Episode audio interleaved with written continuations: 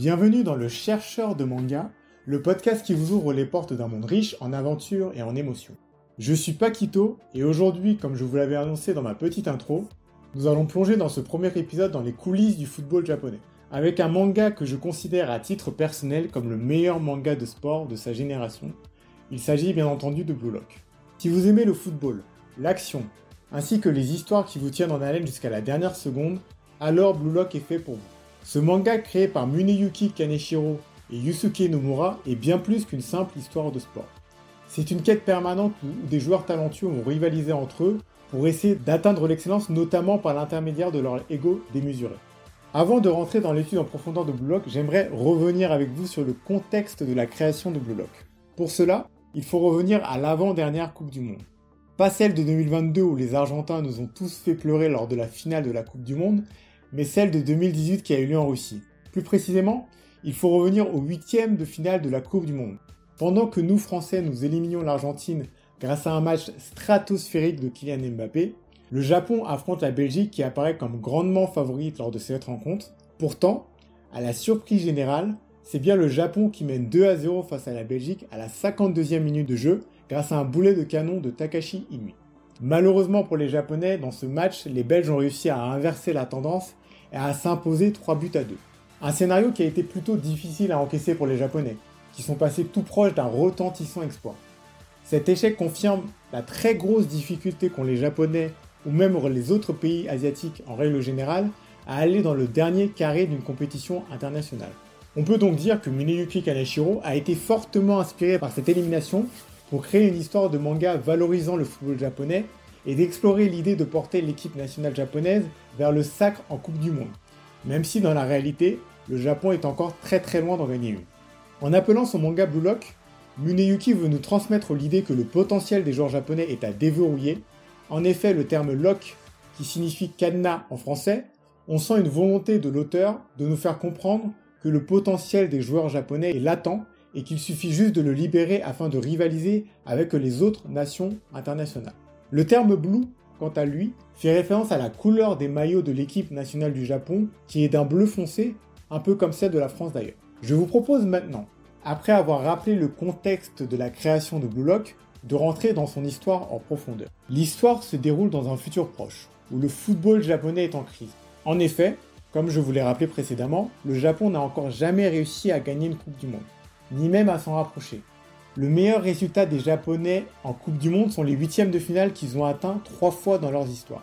Une fois en 2002, une fois en 2010 et une fois plus récemment en 2022.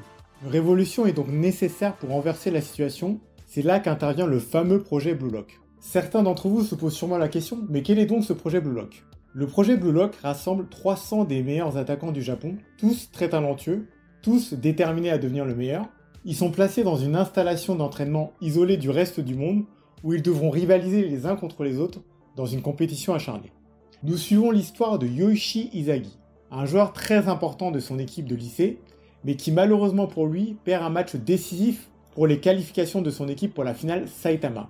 Son rêve de disputer le championnat national avec son équipe est donc détruit. C'est là que notre héros reçoit une invitation pour rejoindre le fameux programme de Blue Lock. Il faut savoir que le projet Blue Lock est impitoyable. Sur 300 joueurs sélectionnés de base, seulement 11 seront retenus pour former l'équipe nationale japonaise. C'est là où le projet Blue Lock est très vicieux, car si l'on fait un calcul mathématique basique, 289 d'entre eux seront éliminés. Le taux de réussite à ce projet est seulement d'un peu plus de 3%. On est vraiment en opposition complète avec d'autres mangas de sport comme Olivier Tom ou Kuroko no Basket, par exemple, qui sont des mangas de sport mettant en valeur l'esprit d'équipe et la solidarité entre les joueurs, dans Blue Lock, on est dans une espèce de Squid Game ou de Colanta sur le thème du football, où il n'en restera que 11. C'est en ça que je trouve le manga Blue Lock particulièrement intéressant. Blue Lock n'est pas novateur dans les mangas de football car il y a eu plein de mangas de football qui ont subsisté bien avant Blue Lock, comme Olivier Tom, Are Anokishi ou Aowashi pour ne citer que. Cependant, il est novateur dans sa manière d'aborder le football, où c'est important de constater que seul le plus fort survivra au projet Blue Lock. Passons maintenant au personnage de Blue Lock. Au cœur de l'aventure Blue Lock, nous avons un panel de personnages aux rêves, aux motivations, mais surtout aux personnalités variées. Mais ce qui est aussi très intéressant dans Blue Lock est le fait que Muneyuki a assimilé la plupart de ces personnages à des footballeurs professionnels dans la réalité. et je trouve personnellement que ces clins d'œil réalisés par l'auteur sont assez saisissants. Commençons tout d'abord par notre protagoniste Yoshi Izagi. Izagi est un jeune attaquant dont le but est de devenir le meilleur attaquant du monde. Bon, ce que vous me direz, ce qui est relativement classique dans un manga de sport, son voyage à travers Block est une exploration de son propre potentiel. Il découvre le sens du mot compétition, compétition dans le sens où il faut écraser l'autre pour survivre. Il tire son essence du buteur parfait. De par sa capacité à être toujours placé au bon endroit au bon moment, on peut l'insimiler au footballeur Filippo Inzaghi. Inzaghi était connu pour sa vive réactivité aux opportunités de marquer. C'est un ancien footballeur italien. Passons maintenant à un personnage qui va se révéler être une touche de fraîcheur et de passion dans ce manga. Il s'agit de Meguru Bashira, surnommé Bashira le Joyeux. Bashira est l'incarnation de la joie de vivre et de la liberté sur le terrain. C'est un petit prodige au niveau des dribbles et des gestes techniques. Muneyuki s'est inspiré de Ronaldinho pour son personnage. Bon, je pense ne pas avoir besoin de vous expliquer qui est Ronaldinho. Allons maintenant vers un personnage radicalement opposé à Bashira, il se nomme Shoei Baro. Baro qui est quant à lui un personnage assez sombre, assez têtu, mais surtout très insolent. Il est ce fameux joueur qu'on a tous connu qui ne fait jamais de passe, qui ne pense qu'à tirer, qui ne pense qu'à marquer, mais cependant, malgré son caractère plutôt agaçant, il dispose malgré tout d'une qualité de frappe et d'un talent exceptionnel. Son inspiration se tire d'un joueur de foot qui nous a parfois enthousiasmés, mais qui nous a très souvent déçus, il s'agit de Mario Balotelli. Ensuite, j'aimerais vous parler de Julian Loki, qui est certes un personnage secondaire, pourtant, dans Blue Lock, il apparaît comme le sosie conforme de Kylian Mbappé. Que ce soit physiquement, mais également dans sa description, en effet, il apparaît comme un jeune prodige français de 19 ans. Il va même donner une leçon à Isagi et à son équipe en dribblant toute l'équipe par une accélération incroyable qui me rappelle fortement la fameuse accélération de Mbappé contre l'Argentine en huitième de finale de la Coupe du Monde 2018. Et enfin, le meilleur pour la fin, je vous propose de vous parler de mon personnage préféré, il s'agit de Naji Seishiro, qui est reconnu pour son contrôle exceptionnel de la balle, ce qui fait de lui l'un des meilleurs attaquants de Blue Lock.